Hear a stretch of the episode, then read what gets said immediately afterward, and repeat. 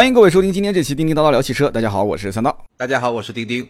今天这期节目呢，有意思了啊！今天说的这个车呢，也不是什么高大上的车，是一个在后台、在微信、微博上留言比较多，很多人会问的一款最近刚上市的车，就是雪铁龙的 C5 Aircross。我的英文发音准吗？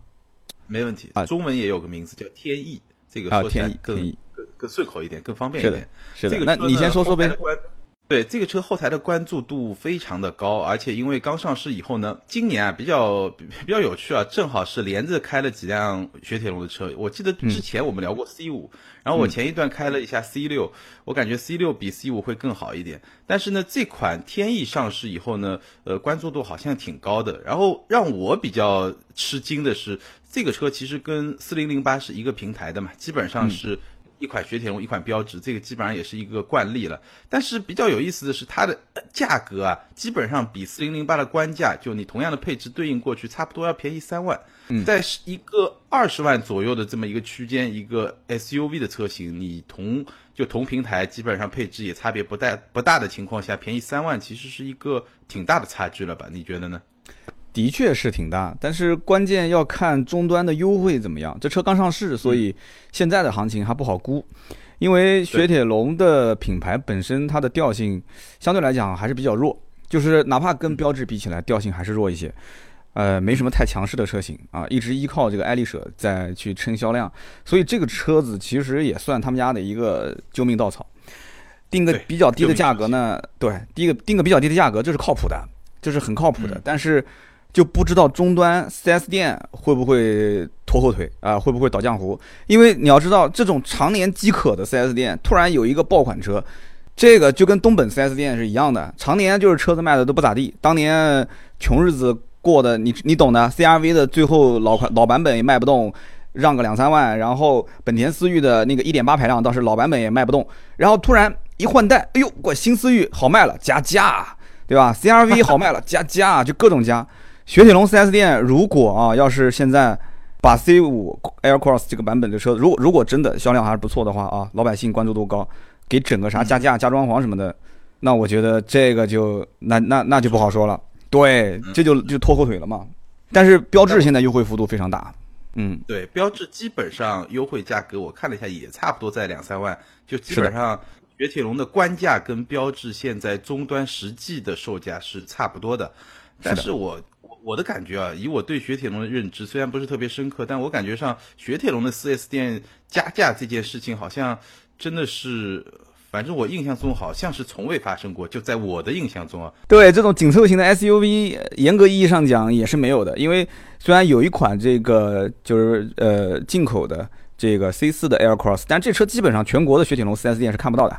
就只是有有这么一个车型，仅此而已。我以前在节目里面曾经也说过，也是和之前的那个进口的四零零八是一个平台，就三菱劲炫的平台啊，发动机、变速箱、底盘其实都一样。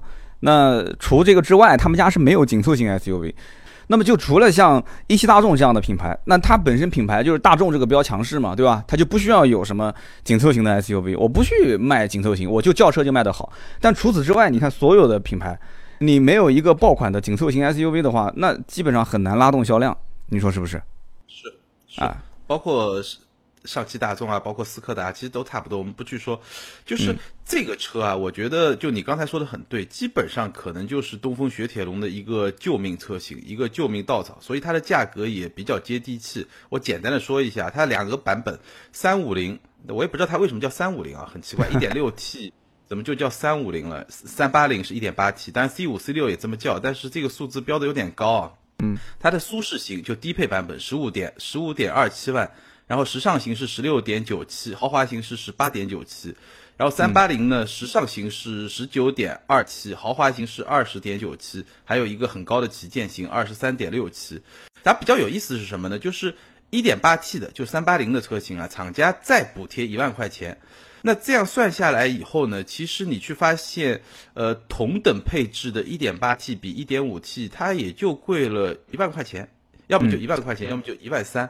然后呢，它发动机排量更大，动力更强，还要加一个比比较炫的那个电子挡把和方向盘的换挡拨片，所以这个车感觉上是一个，呃，当然我知道可能对终端消费者来说，三五零还是会一个主销车型，但这个车特别之处在于三八零好像也是一个看上去性价比不错的车型，这个是一个好的开始，我个人觉得，就是说大家会觉得，哎，好像一点六 T 的版本呢性价比比较高，就是中配啊，时尚型。我看网上现在基本上第一批订货。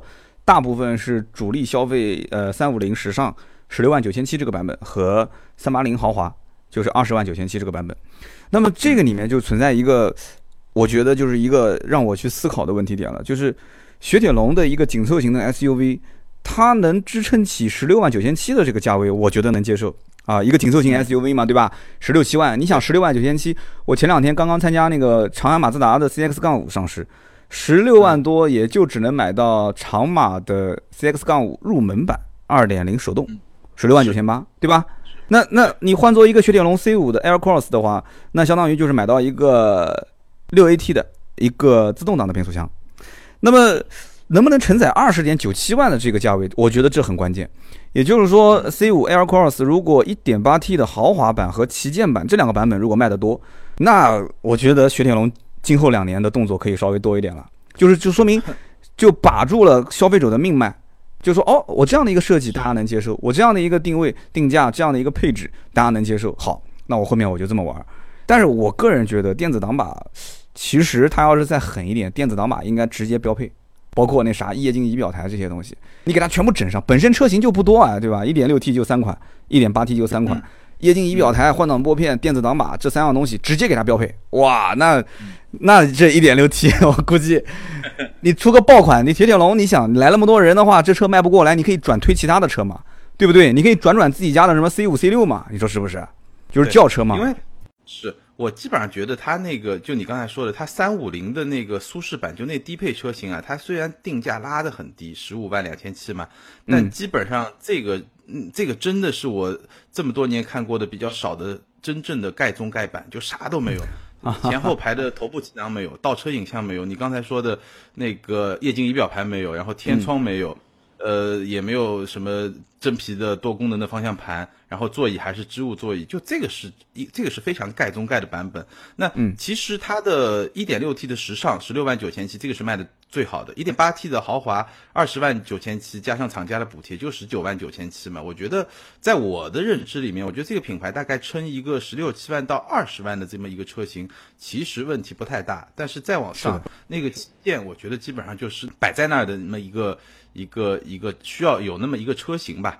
那这个车呢，我看下来啊，就是包括我自己的认知啊，它对用户的吸引力呢，大概有几个地方，我们好的坏的一块来说。第一个呢，就是它的设计，因为刚才我们私下里聊的时候，其实我们两个人对它设计的感知就不太一样。我先说我的观点，然后你说你的观点啊。就是我的观点呢，我其实这种设计呢，我对我个人而言，我不算特别喜欢，因为我始终觉得法国人的设计啊，有点有点像法国时装的那种感觉，就有点。天马行空，这个设计呢，有时候你会，你你从人机工程啊各方面来说都不是特别的理想，它会比较天马行空。但是呢，我觉得这个车的设计呢也谈不上难看，就是它比较有个性吧。比如说它的前脸是一个非常复杂的前脸，当然里面就就下面有两个那个就一个圆圆角矩形的两个两个两两个两个孔，对吧？两个孔对，然后它的车尾相对简单一些，然后它的悬浮式车顶，悬浮式车顶现在很流行，但是它的悬浮式车顶在 C 柱的地方呢，用一个镀铬条，就靠近 C 柱的地方，用一个镀铬条做了一个 C 造型的，就往前的这么一个造型，就让这个悬浮式好像是一个不完全的悬浮式，反正它有那种很多法国车特有的那种比较天马行空的设计。是的，我觉得未必是我最喜欢的，但是你，但是我也会觉得它不丑。然后我身边的人呢也会觉得比较分化，就有些人会觉得哎这个车真好看，也有些人会觉得哎这车好像太怪了。基本上这它的这种设计带来的这种评价是比较两极分化的。你是属于你属于哪一级？丑，我觉得丑。对，非常我非常明确的表示我的观点，这车我肯定不会买，但是身边一定会有人会买，因为这个美丑，如果大家真的都是一样的评判标准的话，那。对啊，那就不要找不要找老婆了嘛！就所有的男人都认为同一种女人是最漂亮的，那那就大家都 都都都都对，所以车的这种美丑，呃，我觉得还是因人而异。我为什么说它丑？我曾经有一期节目说，呃，就老款的别克君威的 GS，对吧？二点零 T GS，当时我就说这个车丑。对，为什么丑？也是，对，也是跟这个车一样。我说前面有两个黑不隆咚的，他们说那是獠牙。对我也知道是獠牙，但我看上去就像两个两个窟窿。然后这车不仅 前面有两个窟窿，侧面也有两个窟窿。就是也是设计出两个这种，它这个元素很多。按你的说法，就是全车内内外外都有好多窟窿。哇，觉得好恶心啊，就像脚上长鸡眼一样的。我这么说，估计好多人要吐了。但是真的，我是接受不了，真的这种设计，我更喜欢，呃，我更喜欢类似像大众系列的这种折纸式的造型。更喜欢像马自达这种，就是所谓的混动设计啊，就是多的曲线线条，然后比较深的这种造型，就是线条感啊，就是立体感比较强，光线上去之后能给人感觉变化比较多。法式的这种设计呢，平心而论啊，倒不一定真的吸引女性消费者，真不的不一定吸引女性消费者。它它吸引的，我觉得是一些相对来讲比较闷骚的那些人。这个 我说了，估计有些人要要喷我了，但真的是这样。因为我身边开 DS，那雪铁龙就所谓的高端品牌嘛，DS 的这些小家伙，呃，老年人还真不多，就是一些很年轻的，刚走上社会的，就是对很多东西懵懂无知的这样的一些小家伙，就他们选这个车就觉得说，哇，就骨子里觉得他就是非这车不买嘛，就觉得这车豪华、时尚、档次高啊，有逼格。这个可能也是法国设计的一个特点吧，就是我刚才说的那种两极分化。我为什么对这一点就是会？有很深的感触，也是因为我身边有几个朋友，居然就是非常非常喜欢吉普的自由光。那我我我觉得他们说这个好，就非常喜欢，就是主要是对它的造型啊，别的可能也不是特别了解、特别懂，但对这个造型就特别喜欢，觉得特别好看。自从那个时候开始，我我就慢慢能够理解，就审美这个事儿确实是一个非常多元化。就有些你做到一个个性化非常强、非常极致的时候，反而会有人来欣赏你。呃，你讲到极致，其实这就是一个特化和特别的一个过程。就是你，你既然要是做到某些方面标新立异了，那你确实是很特别。可是我一直认为，在中国的汽车消费市场里面，呃，中庸之道才是王道。就是说，你整体给人感觉还不错，还行吧，差不多啊。就像那个热狗唱的“差不多先生”啊，就差不多的这种东西，整体的品质感你造出来以后。每一样都不是短板，也都不是长板，哎，这个车子反而卖得好，对吧？我们之前已经无数次在节目里面说过了，就类似车，我们就不一个一个说。对，但是我我现在觉得呢，也取决于你品牌处在一个什么样的位置上。是的。如果你品牌本来是一个一线品牌，对吧？就你是在往上走，或者你的目标就是要追求最大的量，那么一个品牌的话，我觉得那肯定是你说的，就是这种，就你不能犯错误嘛，你在设计上，是的，是吧？但是像雪铁龙这种品牌，本身在中国市场它表现也不是特别好，它可能，我觉得对这种品牌来说，你做出个性，比你做一个很安全的设计，但是呢，因为你品牌力不强，其实也卖不了多少车，那你可能还不如。哎，我就走一个个性化的路线，我就跟别人不一样，至少我能把我满把那个特定的人群给吸引走。而中国市场，毕竟中国人那么多嘛，你哪怕就是他把那群人抓住了以后，可能对他的发展、对他的销量，反而比走一条中庸的道路会更好一点。我觉得，但是你不同品牌，它选择道路不太一样。对，但是你单靠这一款车啊，你对你这一款车标新立异，对难度太大，而且 你这款车即使成为爆款。即使卖得好，各方面都有长处，其实对于整个品牌的推进，它不一定有好处。你看，其实这两年啊，这两年自主品牌，呃，变化特别大。但是你会发现，自主品牌的变化都是一变就是一个系列车型，一变就是整个品牌迭代。就是吉利是最明显的嘛，对不对？吉利从博瑞开始，博瑞、博越，然后紧跟着连续的，就是什么帝豪系列，对吧？然后这个远景系列，就啪啪啪，就是不停的更换自己家的就车型，而且非常的标准化。就是你看它的整个内饰的造型，还有外形的这种造型的感官，包括整体的品质的质感。如果一开始第一款车失败了，我估计它后面连续推出来的车都，这个我觉得就就是连环炮一样的，就大第一枪是哑炮，后面全是哑炮。其实单的风险也很大，但是它一枪抢了，响了后面都响。对啊，它它没办法，就包括雪铁龙其实也一样，只不过它前面几款车没爆满，所以我们我们感觉不到。其实它的设计，包括前脸那种。一体式的设计，包括如果你到内饰，你会发现我刚才说的嘛，C 五啊、C 六啊，包括这个天翼啊，它的内饰设计有很多都是相通的。比如说，它用了很多所谓的法式箱包的那些设计元素，就是像有一个呃，就是包的那个拎把手的那个地方，这个设计元素它在门呐很多地方都有。然后包括它座椅的那些造型，其实它也是也是，就我觉得现代汽车它很难做到说我专门为一款车去设计。很多元素，因为这样它的成本会非常高，它肯定是一套设计会全面的在整个品牌里面打下去。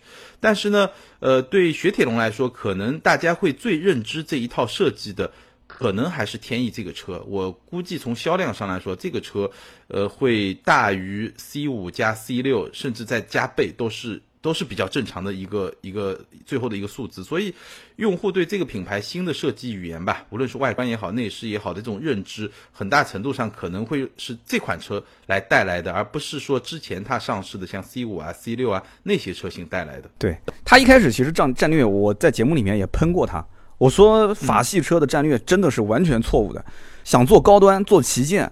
首发的都是一些，我们也看到他们法系车想改变自己的一些形象，但是他们的这种改变都是从最顶尖的旗舰型轿车开始发。其实这也本本当没有错，对吧？其实也没有错，就是你肯定是从高端蓄能的角度去发我的旗舰车型，然后再慢慢的迭代其他的一些车。但是雪铁龙包括标致也好，其实在老百姓的心目当中，并没有说我是消费旗舰这一个级别车型的。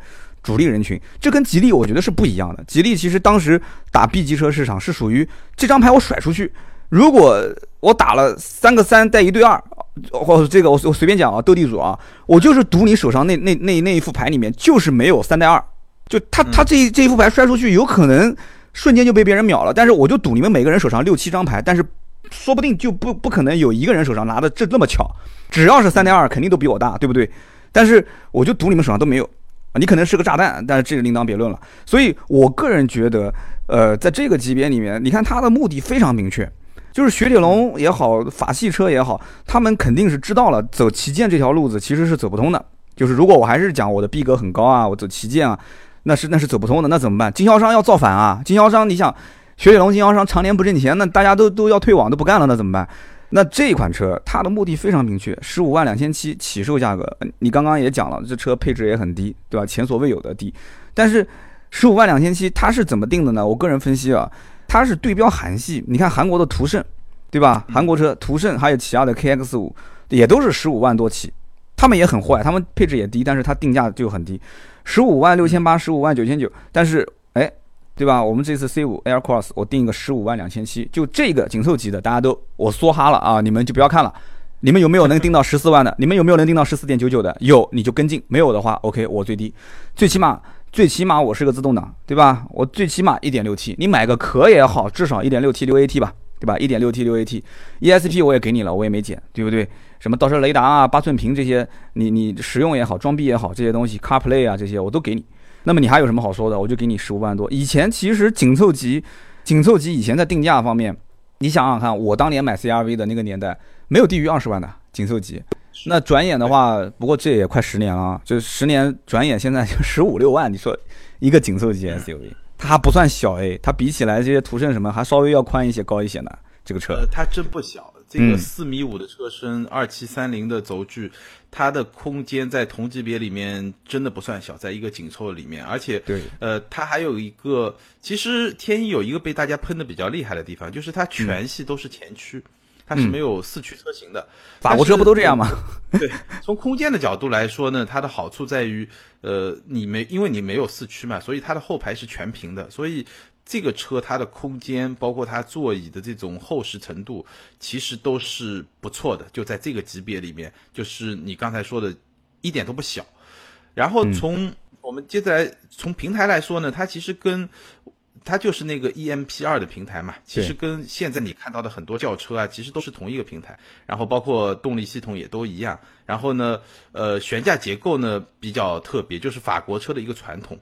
前悬是麦弗逊的，后悬居然是一个扭力梁的非独立悬架，这个可能 很多人会喷吧，但是坦率的说，我觉得法国人做扭力梁这个经验确实跟我们可能习惯中觉得哎扭力梁比较低端，我觉得不完全一样，它基本上能够做到，呃，驾驶的质感，包括舒适感，跟跟普通的一些多连杆的独立悬挂，其实我觉得很多人并不一定能够感受出来。然后呢，它会有一个新技术，我不知道，呃，可能很多人都会说啊，就是因为它没有四驱，但它加了一个什么呢？叫 PHC 的自适应液压稳定技术。当然，只有在豪华和旗舰车型上才有。呃，这是一个什么玩意儿呢？这个玩意儿其实在高端车型里面用的也不少。呃，就在比较高端的品牌里面，当然名字不太一样。它就是在一个呃悬悬架减震筒的上下加了两个，就是能够控制减震液流进流出流速流进就进出速度自适应悬挂。这么两个。对，然后呢，当你悬挂压的越往下压，压的越紧的时候，它的阻尼就会越大，然后弹起来弹到快到极限的时候，阻尼也会越大，所以它这个阻尼是一个可变的一个阻尼，基本上是的，给你的感觉就是在中小的颠簸的时候，它的阻尼比较小，所以比较舒适。当你经过一些大的颠簸的时候呢，它又比较撑得住，包括你在呃弯道里面驾驶比较极限，就它一开始侧倾有，然后到一定程度以后，它这个侧倾就车身就能比较支撑得住了，所以这个技术呢，基本上。能够比较好的去平衡一辆车的舒适性和操控的感受吧，是的。但是就这个东西呢，基本上它是拿来就是弥补没有四驱的这么一个一个跟别人怎么说呢？你就跟别人一个小小的缺陷。CRV 对，那我没有四驱，OK，我有这个东西，是不是似乎看上去好像差不多，对吧？你有你有一张。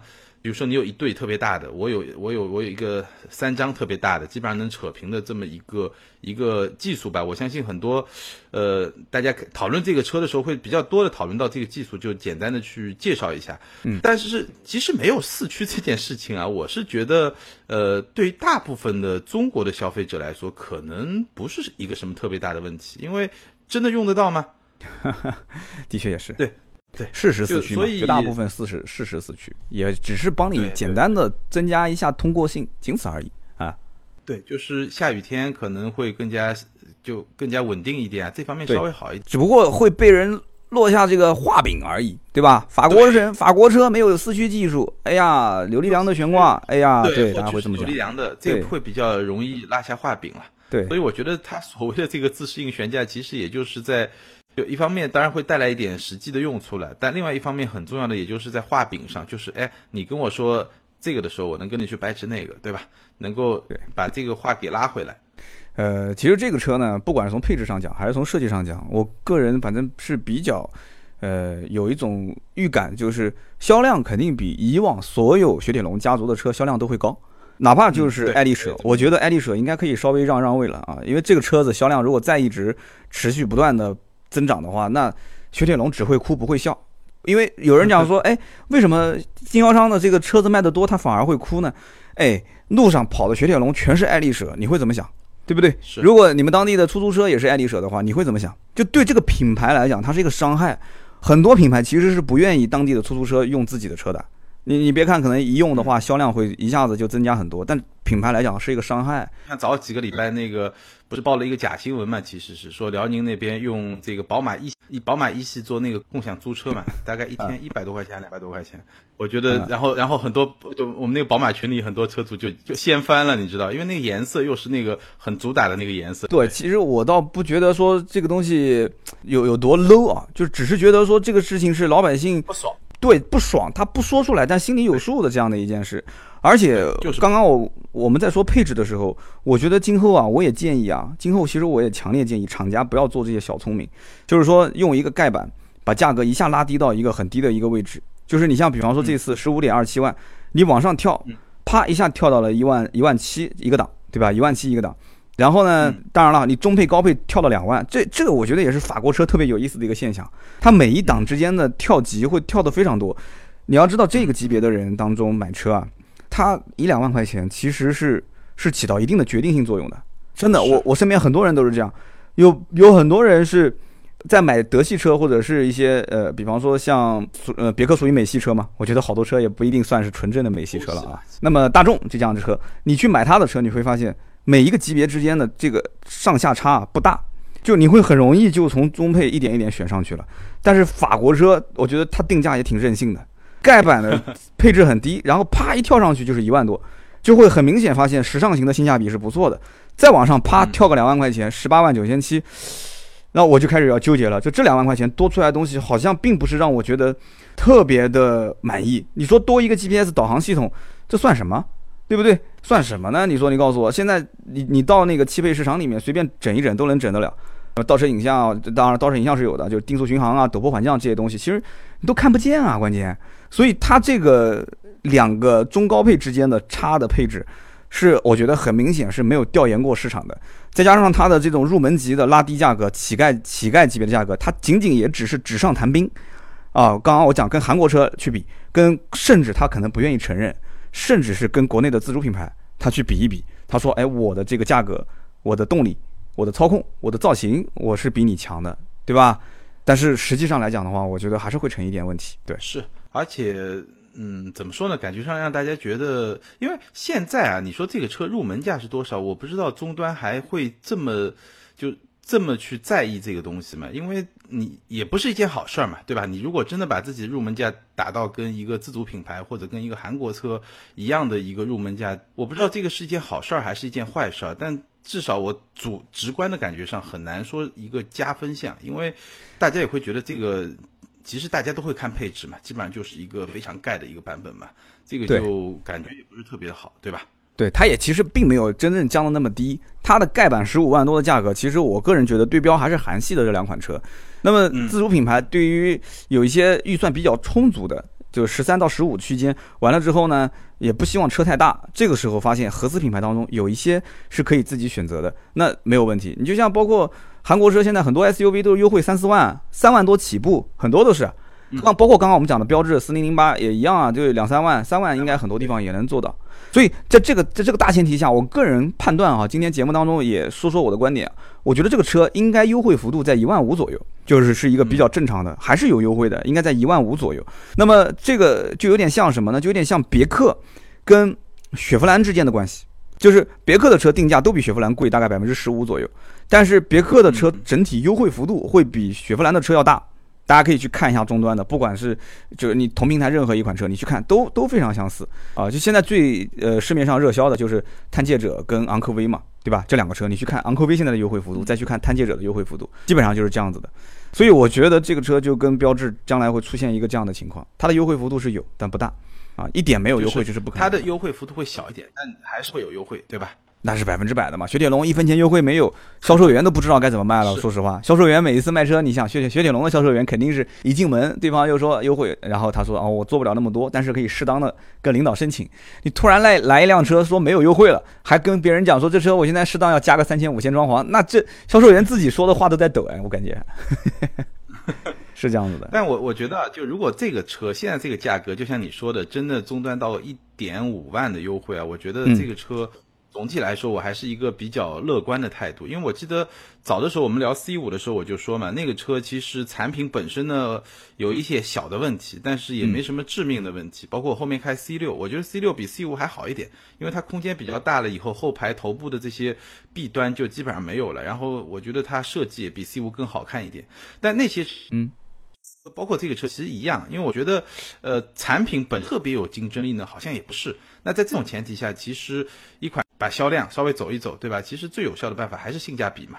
那现在这款车呢，我是觉得性价比比较高，然后如果终端再有一点优惠，性价比就会更高。然后呢，它又在一个就整个市场，就紧凑型 SUV 整体上来说，它这个市场的容量包括。火爆程度就是比呃 B 级车或者 B 加级轿车都要更好。再有一个呢，它的设计的特点，我觉得会比 C 五和 C 六可能更加吸引人一点。所以这些综合起来看，当然它可以卖的配置真的不多了。就像我们刚才分析的，可能也就是一点六 T，可能时尚会卖的好一点，然后一点八 T 豪华会稍微好一点，可卖的配置不多，这个是比较遗憾的地方。因为你和竞争对手比嘛，一般来说。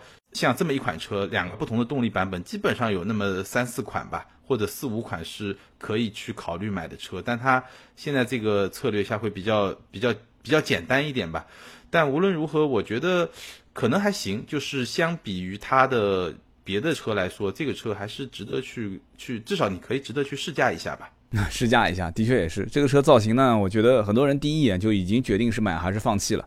有的人讲，有的人讲说这车是一个修仙的车。我觉得这个定义是，我觉得有有有点意思。修仙，修仙就不是凡人，对啊，凡人修仙传啊，就修仙的车什么意思呢？我个人理解就是说，它其实本身区别于其他的车，就是造型上面啊，真的是很很很特立独行。然后呢，甚至于它区别于自己家的车。就是自己家的雪铁龙的车，我觉得长得都跟它都不太像，所以，对，我觉得这个 C 五 Air Cross 是一个真的，呃，一眼看中、一见钟情的人，那可能直接咔咔就刷卡买单了。但是你要稍微思索一下，这这车我喜不喜欢啊？就合不合适啊？这些我觉得就很成问题了。而且往往穿着这样一个比较特立独行的外衣的车型，又走着一个性价比的路线。那真的，我觉得这个就有点意思了。就是说，你要知道，冲性价比的人，对很多其实并不十分在意它的一些外形的。你你反而是，嗯，因为我是买工具的。我上期节目里面就说过，就《百车全说》里面我在讲，我说你买一个锤子，你会在意它造型吗？它就是个工具啊。你把这个锤子，你说给我设计的花花枝招展的，我反而会买。所以这个性价比和设计感这两样东西，它把它结合在一起。我不知道会产生什么样的效果，这很难说。我觉得我的逻辑啊，跟你可能稍微会反过来看一看。我觉得是这样的，就是这个车呢，可能他想达到的目的就是什么呢？首先，我抓一部分的眼球过来，很多人就很喜欢嘛，对吧？而且以年轻人为主，这个是肯定的。那这个年轻人呢，他说我很喜欢，那我回头来看一看，你多少钱呢？就我买不买得起嘛？就是喜欢的东西，我得买得起。就是我 OK，我把这波人先吸引过来了，然后。觉得还比较喜欢，然后年轻人他消费能力也不是很高，他可能也会跟周边的车比一比嘛，因为在这个价位的车里面，你比如说差个两万，还是很在乎这个这个价差的嘛。那他是我先吸引过来以后，突然发现，哎，价格好像也还行，然后再看看那产品好像也还不错，就没有什么。特别明显的短板，或者说我们刚才说的，经常会被喷的没有四驱。他想想，哎，反正我你有了四驱，让我加两万，我也不会去买四驱嘛，那就没四驱，没什么问题，对吧？你说扭力梁，扭力梁真有那么大影响吗？可能，可能，可能他想想也就也就算了，就这个不算是一个特别，就没有说一个呃特别明显的，你说这个车哪儿就不行？虽然说它的六档变速箱也不算特别的。特别的先进，但是相比于比如说经常被吐槽的那些某些品牌的六档变速箱来说，也不算就不会拖后腿吧，就不是特别好，但是也就我就觉得就是一个七十分，一个中等生。所以我的理解，它的逻辑可能是这么一个反向的逻辑，是不是就有有部分年轻人会这样被他被他带过来，被他套路了？呃，现在想套路一个人太难了，消费者不是那么容易的，而且你知道紧凑级的 SUV 市场里面。那竞争对手个个拎一个出来都是泰斗级的，都都相当强悍啊，对吧？是的。大众的途观，途观 L 新款出来了，老的途观还不还不停止销售，继续卖，都非常坏嘛，对吧？它继续卖，十九万九千八，二十二万五千八，两个版本丝绸之路，终端优惠三万。你想大众的车，人家也自动挡啊，对不对？人家也是标标标准准的紧凑级啊，打完折十六万多，往外甩。啊，就这么往外甩，所以这个我觉得大众就特别坏，所以途观销量现在一直还是排第一嘛，就这个级别当中嘛。然后日产奇骏随便拎一个出来，日产奇骏十九万六千八那个版本卖的最好，为什么呢？中控大屏全景天窗、倒车影像、无钥匙进入、无钥匙启动、定速巡航什么都有。然后终端优惠两万，对吧？优惠完两万十七万多。然后包括什么途胜，我刚刚前面我们不提到过途胜吗？途胜韩国车，现在大家都知道韩国品牌在中国销售不景气，哎，没关系啊，降价呗。降价呗，十六万九千九自动挡，十七万九千九两个版本起步三万，很轻松的优惠三万。我去，优惠三万，优惠完多少钱？才十三万九千九，十四万九千九啊，相当于十五万买一个自动挡中配，裸车啊，买一个途胜。所以我不讲嘛，这个级别真的竞争太激烈了。福特翼虎，你想福特的经销商多还是雪铁龙经销商多？然后包括本田 CRV、丰田 RAV4、指南者、欧蓝德、欧蓝德七座两点四四驱不到二十万，你想？自由光，我们刚刚前面也提到的探界者，哇，九 AT 变速箱，你把个个拎出来，都是都是狠的要死的角色啊！所以这个情况下，我觉得雪铁龙，你你从单一车型上去分析，哎，确实很强，性价比也不错。但是你要知道，因为这里面花枝招展的人太多了，太多了。这个长得妖艳，那个长得清纯，这个长得御姐，那个，对吧？已经老网红了，芙蓉姐姐，大家都认识。所以这东西，你你现在杀出一个新人，真的很难啊！所以。只能说，只能说是期待它一路一路能向好啊，就是说能能能破个你觉得破多少？能破个五千月销量？厂厂商估计要一万应该。是一个，呃，我觉得破五千是一个及格线吧。对，我觉得破这个这个级别的车破五千是一个及格线，但是如果能达到个六七千、七八千，应该是一个可以比较比较满意的一个一个量了吧？对，如果能破五千，基本上能干到合资品牌 SUV 前二十，二十到二十五。如果能破五千销量的话，哎，如果能破个六七千，那基本上能进到二十以内，甚至十五、十五六、十五六名。而且，如果是在紧凑级这个紧凑级 SUV 的排名里面来讲的话，能破五千，应该能排到个紧凑级的十名左右吧？啊，差不多，差不多。哎，如果能破个六七千，可能再能往前排个两三名啊，七八六七。所以我觉得，真的这个车子大卖的可能性比较小，但是相对于雪铁龙家族其他车，应该说卖的还不错。如果大家追求性价比，然后又追求这个外形和内饰的时尚，可以看看。而且这车确实，法国车特别雪铁龙的动力调教方面，也是它确实是个强项的地方。嗯，不知道你认不认可？对，我觉得它的首先去看这个车的人，一定是被它的外观吸引的。就你就像比如说你一眼看就觉得丑的，肯定就不会去看。是的。如果你一眼看觉得好的话。对你一眼看，如果觉得哎这个风格就是你喜欢的话，我觉得你可以自己去开一开。它的动力系统呢，其实跟因为跟 C 五 C 六都是一套动力系统嘛，所以就感觉就是怎么说呢？嗯，这么一款车，一点六 T 肯定，然后一点八 T 呢肯定会稍微好一点。然后它的呃整个动力系统，就像变速箱的反应，我刚才也说了，就是一个七十分的变速箱。就你要指望它特别的快或者怎么样，没有。但是呢，平顺度是 OK 的。然后呢，它是那种偏顺畅，就是整体的反应不太快，但是呢，顺畅程度 OK，就是这么一个性格的变速箱。然后动力系统，其实这个 1.6T、1.8T 在 PSA 集团里面，我觉得是两款相当不错的发动机。只不过呢，和变速箱搭配以后呢，稍微就没有百分之一百发挥出来吧。就是，但是整体的感觉也不错。然后底盘的法系车的底盘其实还是。比较有特点的，就是说整体的那种操控感觉啊，包，所以我还是觉得，就是说你要是非常喜欢它的外观，那你可以去看一看，然后比一比它的这些配置。总体上来说，呃，如果是一个年轻人，他比较比较喜欢这种调吧，与众不同吧，那这个车你可以去试一试，去看一看。是的。那么今天呢，我们就聊那么多啊。关于这个雪铁龙的 C5 Air Cross，其实不管是说它好也好，不好也好，很肯定很多人是有自己的一些判断。我们也希望大家在节目下方跟我们去留言评论交流，好吧？那么同时呢，新浪微博，钉钉的微博名字应该改了吧？对我现在微博叫东八车志钉钉，东方的东，数字八，然后汽车的车，志向的志，钉钉。对，嗯。东巴车志钉钉啊，大家也记住东巴车志这个牌子啊，也可以去搜一下。另外一个就是我的微博百车全说三刀，大家也可以关注关注。好，那我们今天这期节目呢就到这里，我们下期接着聊，拜拜，拜拜。